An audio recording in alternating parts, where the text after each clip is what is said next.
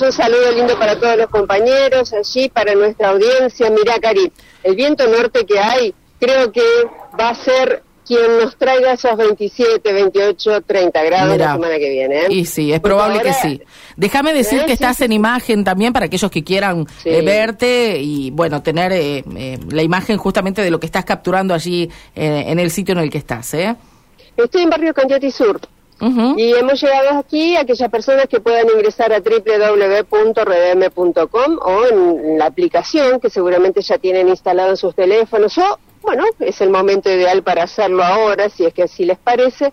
Bueno, llegamos hasta aquí y vamos a enfocar un terreno baldío, de los pocos que quedan, pero bueno, aquí en, muy cerquita de la radio inclusive, eh, hay algunos terrenos que se utilizan inclusive como estacionamiento, porque sabemos que el estacionamiento en nuestra ciudad es un tema, es casi casi un dolor de cabeza. Lo cierto es que llegamos hasta alvear al 2800, es casi casi la intersección con Clemente San Martín, un pasaje de tan solo 100 metros, pues en la tarde de ayer, en las primeras horas de la tarde de ayer, se encontró un cuerpo en este lugar, donde estamos enfocando ahora.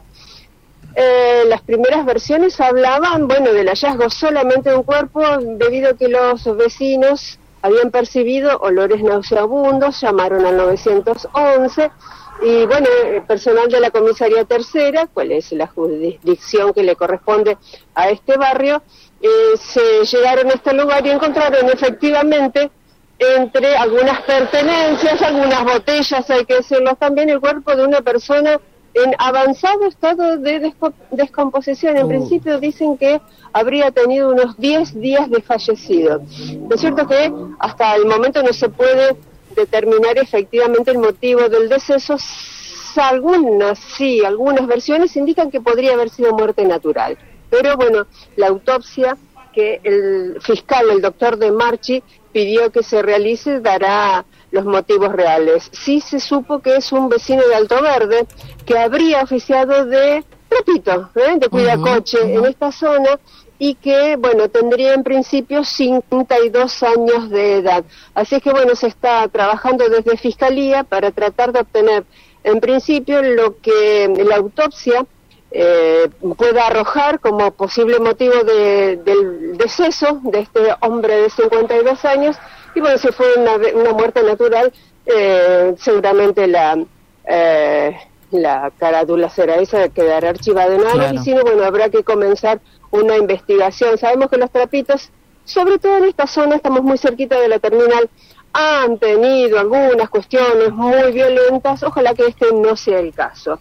Y si nos remitimos, Cari, a lo que ha sido esta noche en la ciudad de Santa Fe, al menos tres personas recibieron heridas, ¿eh? tres personas heridas de arma de fuego, una probablemente la que en peor estado se encuentra, me refiero a un hombre de tan solo 28 años, que alrededor de las cuatro y media de la mañana eh, caminaba en Barrio Roma y recibió un disparo de arma de fuego en su abdomen, con lo que, bueno, eh, lo trasladaron al hospital José María Cuyen y su estado es reservado. Se habla en principio de dos personas en motocicleta y otra vez, ¿eh? Otra vez hablamos de las motocicletas y aquellas personas que se manejan en ellas o con ellas este, y bueno, y, llevan adelante estos ataques, estos disparos, estas, estas agresiones callejeras que bueno, en algunos casos tienen resolución a través de la justicia porque se logra detenerlos y en muchas otras no y quedas tan solo en este anecdotario de la mm, crónica policial en la ciudad de Santa Fe. El cielo, si lo puedes ver, Divino. Totalmente despejado. Azul, azul, divino. Azul, totalmente despejado. Sí, este viento ahora es muy, muy frío, pero entiendo que va a ir subiendo la temperatura rápidamente por esto que les decía al principio. El viento es del norte, así que, bueno, estamos